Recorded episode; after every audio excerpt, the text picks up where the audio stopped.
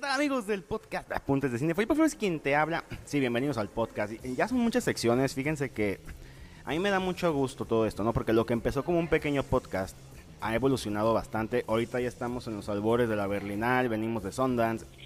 Ha sido, ya vamos para tres años según mis nervios. Oh my goodness, voy a quedarme calvo. Pero el punto de esto no es hablar de mi calvicie prematura, sino hablar con mi querida Vero González Laverops, que el día de hoy de Cácaro, otra vez, Vero, estamos abusando mucho. Dice la leyenda que por cada cinco invitaciones a apuntes de cine te ganas un yogur Danop. ¿Qué opinas de ello? Bueno, pues eh, tendrá que ser deslactosado, ¿eh? Porque ya a los 30 se siente No. en el cuerpo. Ya sé, oye, estamos viviendo la misma precrisis treintera. No, fíjate que los 30 creo yo es la mejor edad. Yo tengo 32 añitos y orgulloso de decir que bien vividos. Pero el autor del que vamos a hablar hoy, Vero, amigos de Apuntes de Cine, ese hombre sí nos está enseñando a vivir la vida de una forma muy diferente. El cine austriaco, recordemos, obviamente, que se nos viene a la cabeza, Geneke y compañía, dramas, amor, pero el cine austriaco no siempre tuvo la cara que le está dando este autor. Controvertido, obviamente un hombre que sus facetas son muy excitantes y realmente a todos nos encantan. Hace poquito vivió un escándalo cortesía de, de Spergale. Pero bueno, vamos a hablar hoy de Ulrich Seidel, mi querida Vero. Ulrich Seidel, austriaco, él, 1952, su año de nacimiento. Vero, si te digo de entrada de bote pronto, Seidel, ¿qué opinas? A ver, primero que nada, muchísimas gracias por tenerme aquí en tu podcast a punto cine. La verdad es que para mí es un placer. Y bueno, o sea, cuando me dijiste que querían, querías justo que retomáramos a este autor austriaco, a ver, yo me sentí muy emocionada porque creo que es uno de los representantes del cine, o sea, autores de cine, eh, que ha desarrollado un estilo, una poética muy interesantes en Europa. Entonces, bueno, a ver, a Seidel le han dicho de todo, ¿no? Que es un pornógrafo social, que hace cine de degradación humana, que es un boyerista, y de pronto es, ok, sí, sabemos que Seidel de alguna forma provoca en los espectadores muchísimas emociones, no del todo agradables, pero creo que también tiene una sensibilidad y una manera de representar a, a los humanos, o sea, yo definiría su cine como un cine hiperrealista, eh, que nos deja mucho que reflexionar, ¿no? O sea, más allá, por ejemplo, de, de guiarnos y tener todas estas catarsis emocionales, como, no, no sé, lo podemos tener como con otros autores, pensemos ahora en la tan actual eh, película de Steven Spielberg, de Fableman, ¿no? O pensemos en eh, Damien Chazelle y su película Babylon. Ulrich Seidel se sale, digamos, como de esa forma de, de hacer cine, porque en un futuro creo que retomaremos su método. Sí. Y, y- y, pues para mí es, es un director que hay que voltear a ver por todas las cosas que, que nos dice de la sociedad, que nos dice de nosotros mismos. Ese término me encantó muchísimo, el de pornógrafo social, porque es cierto, desde el 2001 con ese premio, gran premio del jurado, con ¿cuál fue la película? Con Hunsteig, empezó a despuntar, empezó a tener ese cine, pues yo no quisiera decir como eh, atroz, porque mucha gente lo califica de atroz. Hace poquito que estuvimos en San Sebastián, las declaraciones eran tremendas contra el pobre Ulrich, pero me gusta mucho ese método. ¿Cómo rescatas este método de pornógrafo social, mi querida Vero? Realmente, ¿qué crees que significa la humanidad para Ulrich Seidel? Pues a mí, a mí no me gusta, debo admitir, ese término de pornógrafo social, ¿no? O sea, me parece que de alguna forma, eh, o sea, lo que vemos en sus historias son historias muy reales. Historias que a veces pueden incomodar. a- O sea, ¿por qué causa tanto escosor eh, las películas de Ulrich? Porque no hablan de una Europa como todo el mundo lo imagina, eh, que está viviendo como los albores, ¿no? Del desarrollo humano, este, o sea, porque no habla bien, de alguna forma, de la sociedad eh, europea, ¿no? Nos muestra, digamos, sus vicios ahí, de los cuales no se sienten orgullosos. ¿no? Entonces, em, yo más bien creo que sí se trata de un cine hiperrealista, sí se trata de un cine que incomoda, pero que también está hecho para eso. O sea, a ver, no todas las películas nos tienen que ocasionar cierto, cierto bienestar, ¿no? O sea, e, en lo particular creo que un cine que te reta intelectualmente, porque el cine de Ulrich Seidel te reta intelectualmente, eh, te muestra más cosas eh, como un espectro muy amplio y complejo de la sociedad, ¿no? O sea, ahorita que hablabas de, de pues, a ver, o sea, tiene a, a un, a ver, pues sí, a un autor que, si no me equivoco, abre esa película con una orgía en un supermercado, ¿no? Ah, no, en, en, una plaza comercial. ¿no? Y es esta historia de una mujer de 50 años que vive en la misma casa que su ex esposo, pero ella tiene citas con sus pretendientes mientras su ex juega frontón en el patio. Entonces... Eh, Bien clásico. Bien clásico, ¿verdad? O sea, nos puede suceder todos los días. Es muy cierto. Entonces, claro, o sea, desde el punto de, de, de vista, pues uno puede decir, o sea, desde el punto de vista de cada uno, es que esa relación es muy perversa, ¿no? Pero la perversión es una cosa como muy personal. O sea, porque hay cosas que pueden, o sea, es muy personal y aparte está condicionada por los tabús de cada sociedad, ¿no? Entonces, ¿por qué nos ocasiona como tanta incomodidad ver esa orgía en, en esa película Injustas o ver en días perros a una mujer que se está rasurando el pubis y no nos ocasiona tanto escándalo verlo en Babylon de Damien Chazelle, donde también hay orgías y donde también tenemos vómitos y eh, expresiones al por mayor. ¿no? Yo creo que es aquí donde nosotros podemos encontrar en, en Ulrich Seidel y en su método y en su aproximación, en su lenguaje cinematográfico, cosas bien interesantes. Eh, porque Ulrich Seidel, si nosotros vemos su película y si analizamos, no sé, o sea, desde el inicio de, sus obras, con 140 en 1980, que es la historia de un hombre de 50 años que tiene enanismo, eh, y después nos vamos, no sé, a The Prom en 1982, que fue este, una de sus películas que hizo durante su corta eh, carrera digo, perdón, su propia estancia en la academia, porque recordemos que él empieza a hacer cine a los 26 años cuando ingresa a Vienna Film Academy. O sea, él no se interesó, digamos, como por el cine desde muy corta edad, ¿no? sino hasta después de los 25. Y, y todas estas historias, de alguna forma, a ver, o sea, con The Prom lo corrieron de su escuela, porque no mostraba, eh, digamos, como la cara más bonita de, de su universidad. ¿No? O desde el lugar donde estaba. Entonces, pues bueno, eh, vemos en él ciertas cosas muy interesantes.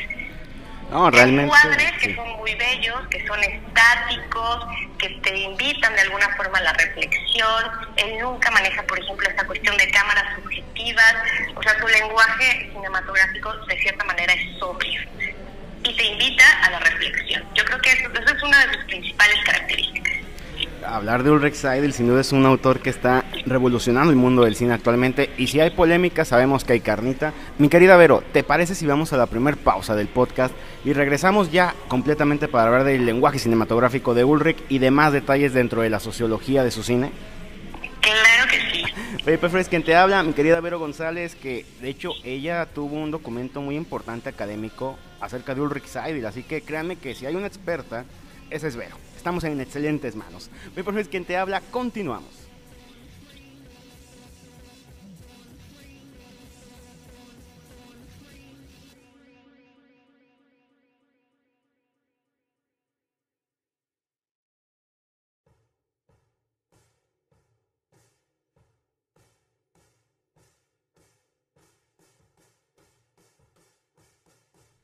Recuerda seguirnos en todas las redes sociales. Y yo la verdad soy un ignaro de las redes, pero ahí hacemos el intento.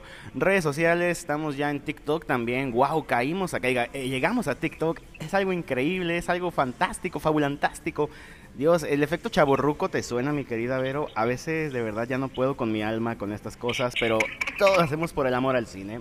Mi querida Vero González, hoy vamos a hablar de Ulrich Seidel, uno de los últimos cineastas más controvertidos que han existido. Pero bueno, como lo dijimos en la premisa, ¿no? El podcast se va a ir a gusto, se está yendo muy bonito. Vero es una experta en el tema de Ulrich Seidel y hablando de su lenguaje cinematográfico, a mí platícame, ¿qué es el método Open Working? ¿De qué se trata todo esto? Y el Seidel Tableau, el Tableau Seidel, ¿qué estamos hablando de eso? A ver. Pues bueno, a ver, Ulrich Seidel empieza su carrera haciendo documentales. Uh. Y después estas ficciones están hechas, sí, ficciones, pero con una puesta en escena documental. Entonces tenemos ahí un híbrido entre la ficción y el documental en sus últimas eh, entregas, como eh, Rimini, Esparta, como la trilogía Paraíso, eh, también. Entonces, partiendo de este híbrido entre la ficción y el documental, Ulrich Seidel tiene un método que es, em, él no trabaja con un guion, trabaja con premisas. Tiene actores que son profesionales y otros que no son profesionales. Okay. Entonces, cuando él plantea de alguna forma una situación, lo que hace es que sus, personajes van construyendo los diálogos de acuerdo a sus propias experiencias. Es decir, van reaccionando a los estímulos que él plantea. Entonces, pues sí, los actores no tienen ni un guion en el set, el elenco, actores, actores.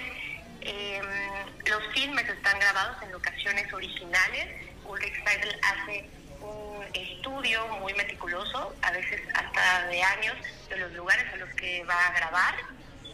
Y las películas son filmadas cronológicamente. O sea, ah, él no maneja esta cuestión como de, ah, bueno, todo, todo esto va grabado aquí, después nos pasamos a la otra locación. O sea, en ese aspecto él no responde a las lógicas económicas de otros directores que otros directores de cine pueden tener, ¿no? O sea, sus películas sí son costosas, son muy, a veces muy largas. O sea, por ejemplo, en Paraíso Amor tenía 90 horas de, material, ¿no? Que al final, bueno, resultaron en, tres películas diferentes, este, pero pues bueno, tiene este aspecto como muy abierto en la construcción de sus historias y también en la construcción de, de, la edición, o sea, del montaje, ¿no? Entonces, eh, esta cuestión de, los cuadros Spider que, que tú mencionas, que son los personajes mirando fijamente a la cámara, como rompiendo esta eh, cuarta pared, eh, identificando, o sea, dándonos a entender si esto se trata de una ficción, sí este, rompiendo como el, el encanto que podríamos tener de, no, o sea, de, todo lo que estamos viendo, pero aparte son encuadres que son súper bien construidos. O sea, hay veces en que tenemos imágenes de Ulrich Seidel en las que, digamos, se podría decir que, son fijas, que ese lenguaje cinematográfico no es, digamos, como tan elaborado con movimientos de cámara y cosas espectaculares, pero que dentro del encuadre sí tenemos mucho dinamismo en su composición, ¿no? O sea, sí hay una dirección, un horizonte, una composición que en sí resulta muy bella, ¿no? Y recuerdo que ahora para Paraíso, la trilogía Paraíso, justo extrajeron varios fotogramas y armaron exposiciones. Entonces, pues en ese aspecto la estética de Seidel es una cosa que se disfruta mucho. Es como, por ejemplo, Vero, no sé, puede estar un personaje, recuerdo, eh, bueno, es que ya vamos a spoilear con Rimini y con Esparta, pero está haciendo el personaje una labor, está haciendo pues la actuación normal, ¿no? En el plano, y de repente te voltea a ver fijamente como si fuera un gran primer plano y está interactuando con el público, ¿no? ¿Eso podría ser algo como esto, tropicalizando el término, o me equivoco?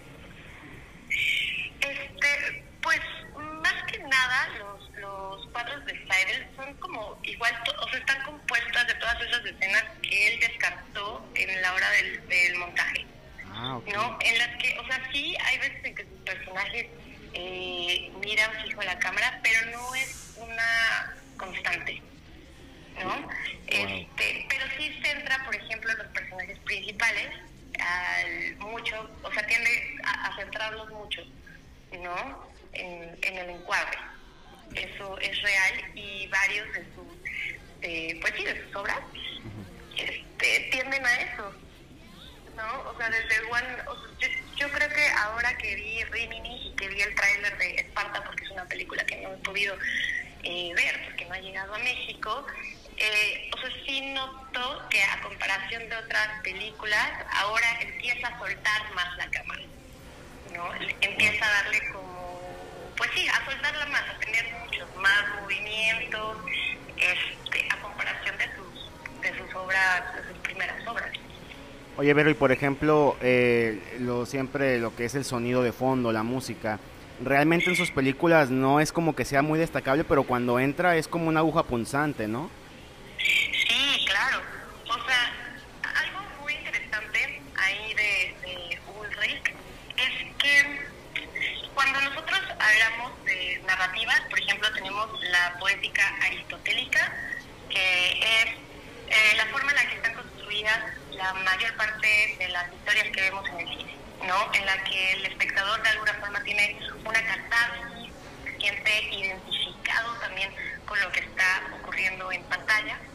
Y en contraparte, lo que hace Seidel es que él maneja una poética eh, materialista, digamos una estética marxista, en donde los personajes eh, significan son, son historias realistas en donde los personajes se ven afectados por sus variantes económicas y sociales, en donde no vemos eh, como este derroche de emociones, o sea, no es que no las sintamos, porque sí sentimos cosas, pero no está construido para que el espectador tenga una catarsis, sino que más bien tenga una reflexión de lo que está viendo.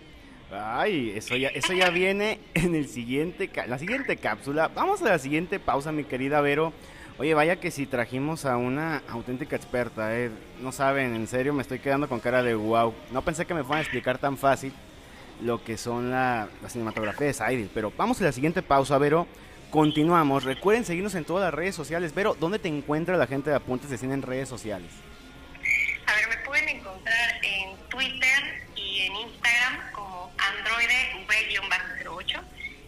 También tengo un TikTok eh, donde exclusivamente subo ahí contenido de, de reseñas que, de películas que me gustaron que se llama Soy un androide. Perfecto. ahí, por ahí me pueden encontrar, Felipe. Porque créanme que es una súper talentosa crítica de cine. Vamos a la siguiente pausa. Felipe es quien te habla. Continuamos.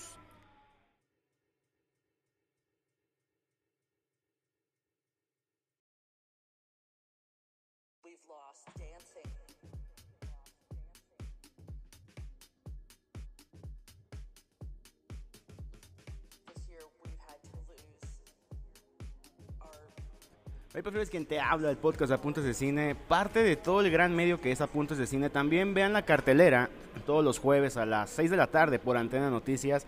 Hemos tenido bastantes buenos resultados, me da mucho gusto esto.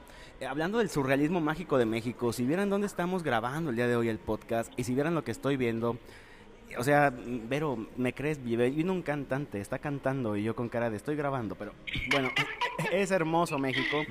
Hoy es quien te habla, Vero González, Cácaro, ahí está haciendo destrozos mi querida Vero, que hoy está hablando de un director que de verdad, pues viene a traer polémica, viene a traernos a reflexionar sobre el cine, pero como tú dices, ¿no, mi querida Vero? Sobre un sentimiento de lo que es la humanidad, te la exhibe, a lo que, a lo Kapuscinski, ¿no? Te enseña el efecto de la humanidad en cosas que, que parecen broma. Es en serio, amigo, estás tocando la guitarra aquí, pero bueno.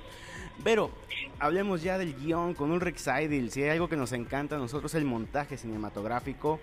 Platícame una relación que quiero que me dejes muy en claro. Verónica Franz. ¿Qué significa para mi querido Ulrich Seidel Verónica Franz? A ver, Verónica Franz en principio es una guionista y es una directora de cine y aparte es compañera eh, esposa de Ulrich Seidel. Oh, y la ha acompañado, o sea, él la, ha acompañado em, pues sí, yo creo que durante mucho mucho tiempo, o sea, durante, durante su carrera. Y Verónica Franz también eh, tiene, hace películas eh, pues muy fuertes. Recuerdo una de horror que se llama eh, Buenas noches, mamá, que aparte hicieron una copia que no he querido ver, este, gringa, pero que maneja justo como este suspenso y demás. O sea, el cine de ella y de Ulrich es muy diferente. Pero cuando trabajan juntos en esta cuestión como, este, pues sí, de, del guion, lo hacen, lo, creo que tiene, hay una gran mancuerna y se entienden mucho, hay una buena sinergia, ¿no? Mi querida Vero, la humanidad para el buen Ulrich Seidel no siempre nos trae lo que es la historia o sociología incluso pues de las familias, ¿no? Habla sobre sexualidad, familia, alineación con valores, moralidad. Hay una frase que quiero rescatar yo de una entrevista que tuvo Ulrich Seidel en la promoción con nosotros de la película Esparta, donde mencionaba que solamente porque esto sea humillante, refiriéndonos a unas escenas de esas películas, no significa que no se pueda representar. Y, o sea que el cine, no, no quiero decir la humillación o algo, pero todo lo que es la ética, la moral, es lo que representa este cine de Seidel, o tú cómo lo ves?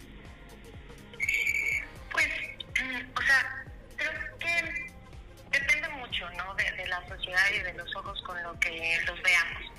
Justo estaba leyendo ayer unas declaraciones de Ulrich Seidel en las que dice, a ver, o sea, hay veces en que la prensa funciona mucho para escandalizar o de alguna forma em, para cancelar ciertos temas, ¿no? En este caso, por ejemplo, de, de Esparta, como bien mencionas, pues eh, estamos hablando de un tema complicado que es la pedofilia.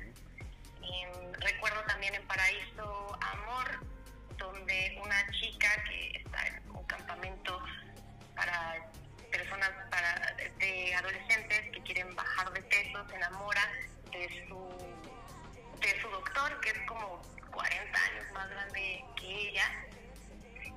Pero a mí me parece que la delicadeza con la que él expone estos temas, en el caso de Paraíso, que es eh, el que tengo aquí en la cabeza, siempre te sugiere, no sé si en el caso de Esparta, no, no sé si haya escenas claras, yo la verdad lo dudo, porque creo que no es el estilo de Ulrich Seidel, pero, pero a ver, o sea, creo que la libertad de un artista de hablar de los temas en los que sea es algo que debemos defender, ¿no? O sea, más allá de dejarnos eh, guiar por lo que los medios quieren escuchar o ver, ¿no? O sea, porque es necesario hablar de, de esas temáticas tan complicadas. O sea, no vamos a dejar de hablar de, no sé, o sea, de la pedofilia, ¿no? Es una realidad, ¿no? El fascismo, exacto. No es algo que no exista. Yo tengo una reflexión ahí que dentro de mis notas que hacíamos rumbo a hacer este programa, que el objetivo de Ulrich Seidel realmente es mostrarnos un pedazo de realidad, ¿no? Que active los mecanismos de defensa. La condición humana, pues está vista siempre, su lente es muy certera en esto, ¿no? Y creo yo que desafía, ¿no? Porque nos muestra las debilidades y bajezas del ser humano. Te pone, te contrapuntea, ¿no? Es lo que platicábamos con Esparta, con Rimini incluso, que te contrapuntea sobre el qué harías si estuvieras en los huesos de ese personaje, porque no son situaciones como de me gané la lotería o, voy a donar un riñón, ¿no? O sea, son cosas un poco más, más graves. Sí, el cine de Ulrich. O sea, él se ha atrevido, por ejemplo, a hablar de este fantasma del fascismo en Rimini, a través del personaje del papá de de este Bravo y de Ewald, ¿no?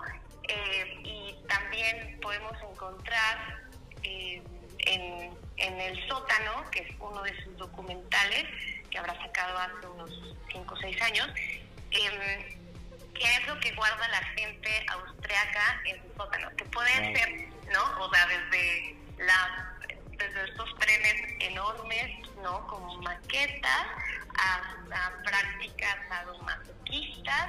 Jesús. bueno, es parte de... Bien ruda, Sí, no, él mismo lo decía, ¿no? Que quiere mostrar la realidad como lo es la sexualidad en la vida. La sexualidad en la vida como se ve en sus películas y las personas son como se ven en mis películas. O sea, es un, podríamos decirlo, un realista, ¿no? Sí, claro, es como si vieras, o sea, como si vieras a la humanidad en un espejo y pues hay veces en que a la gente no le gusta ver la realidad, pero la realidad ahí está, ¿no? Entonces, por ejemplo, creo que él, decía en esta entrevista, ¿no? Va a estar cada vez más limitado en ese sentido, como coger ciertas temáticas. Y dice, eh, respecto a su, pues sí, al problema que tuvo con la prensa, ¿no? Ese periodismo manipulador que quiere limitar el arte. Y eso no es un comportamiento democrático, porque no están intentando conocer la verdad, sino que se han cogido unas acusaciones muy concretas para iniciar un escándalo. Hablando en concreto de, Esparta. Hablamos de niños ahí, o sea, es un tema muy canijo, ¿no? Sí, claro, y que, pero que aparte, o sea, ya después cuando le rascas un poquito, sea, los papás, no hubo ninguna acusación o demanda de los papás, o sea, fue un escándalo que, que originó este diario en austriaco, ¿no? Sí, o sea, por ahí te ves, puedes irte también, obviamente existe el periodismo de farándula, los tabloides famosos en Reino Unido, que haya sido víctima de los mismos. Eh, pese a que ya lleva un buen de carrera Ulrich Seidel, pues su, últimamente con esta nueva teoría de la, yo digo la hipocresía moral, ¿no? De que todo el mundo se da de moral, pero de morales tiene lo que yo tengo de alto. Pues realmente caemos en esas contradicciones, pero, pero ¿te parece si vamos a, a la última pausa para regresar con las conclusiones de este muy interesante análisis de un cineasta austriaco que está reventando la burbuja? Claro que sí. Beto Fres, quien te habla, mi querida Vero González. Continuamos.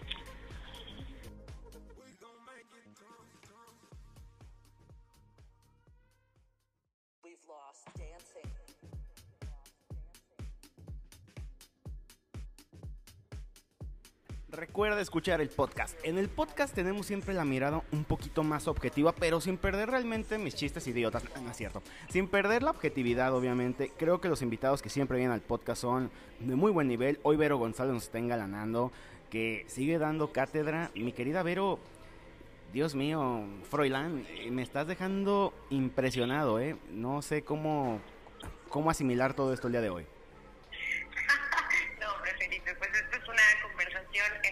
Colegas y compañeros, entonces este, me da mucho gusto que te esté gustando este producto Y sobre todo a la gente, porque la gente es la que lo pide todo estos tipos de temas. Estamos en febrero, el mes de la Berlinal, estamos hablando de un cineasta austriaco, territorios similares, territorios con idiosincrasias, pero bueno, llega el momento de las conclusiones. Híjole, hablar de un cineasta que incomoda, que provoca, que te reta la moralidad, a la toma de decisiones, que humaniza a las bestias, porque es lo que yo he visto últimamente con Ulrich Seidel. Mi querida Vero, ¿qué podemos concluir del cine de Ulrich Seidel y qué piensas que venga para él en el futuro? ¿Será víctima de esta cultura de la cancelación o hipocresía moral o qué pasará con él? Pues bueno, víctima de la cancelación siempre ha sido. Es cierto. Preguntan en Toronto, es muy cierto. No, no, no, no, para nada.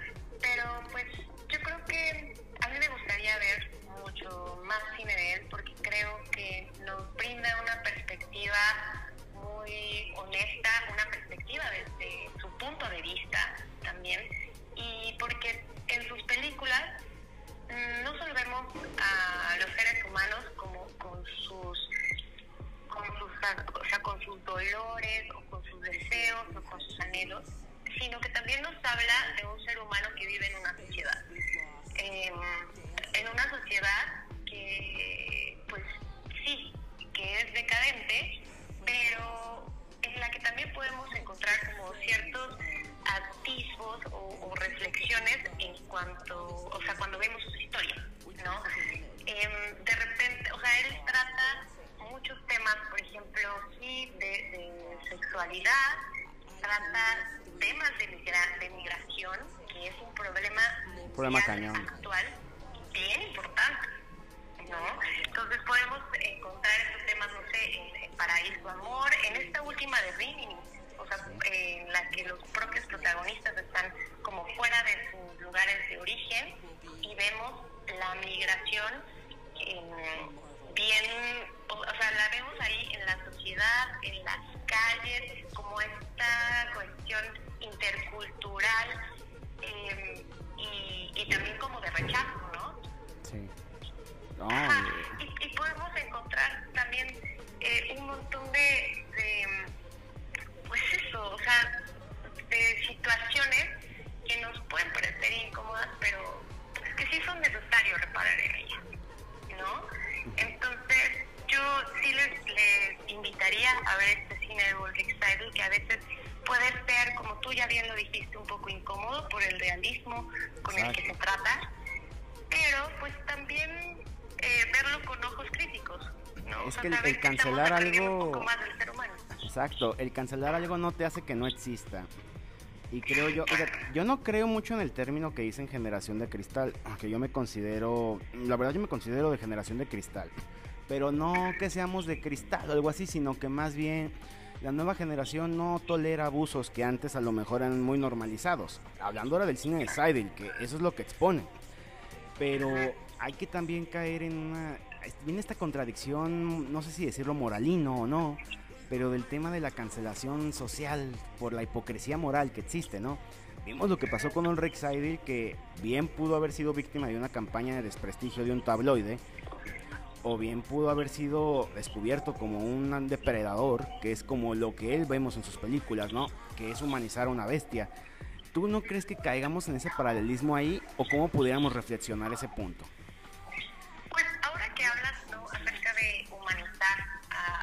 Bestia, recordaba esta película de Guillermo del Toro, Nightmare Alley. Sí. Eh, que creo que también su personaje principal, ahí interpretado por Bradley Cooper, Em, pues es un personaje, yo creo que verdaderamente perverso. O sea, no tiene interés, por ejemplo, por las demás personas, eh, no sacia tampoco como su, interés, ¿no? Por, pues sí, por, el dinero, por el éxito, em, y termina degradándose eh, a, a, tal punto. Hacer un free show, ajá. Pero eh, yo creo que sí sería necesario, o sea, retomar este, o sea, este tipo de, monstruosidades o, de personajes que son, o sea, que no se adaptan a la sociedad, que no funcionan en la sociedad, pues también para entender de dónde vienen. Cierto. O sea, de qué contextos vienen.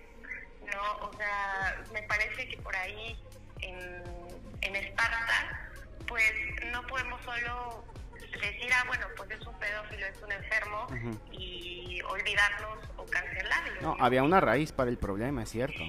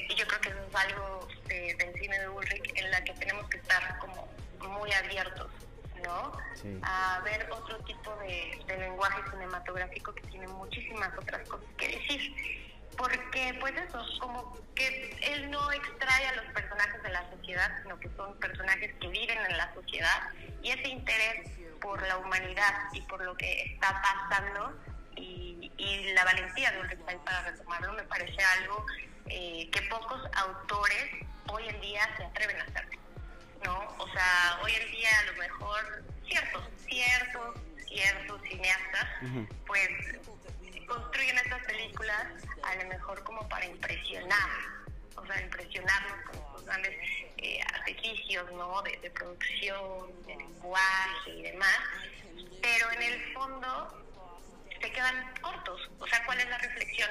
No, nada. Después de ver una película, este, no sé, no sé, eh, mencionemos cualquiera, ¿no? Del sí. sistema norteamericano.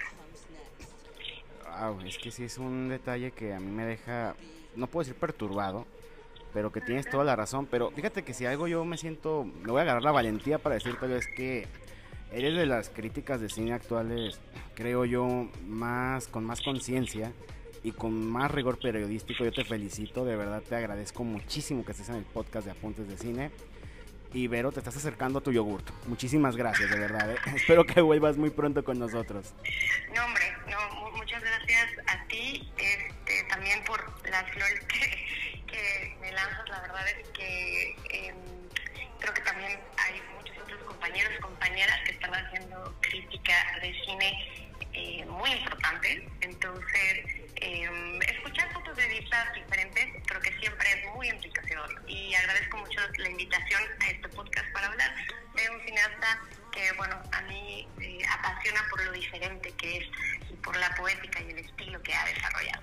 En Ulrich Seidel encontramos a uno de esos nuevos genios incomprendidos que esperemos con programas como este estemos un poquito más cerca de comprenderlos y de adaptarlos.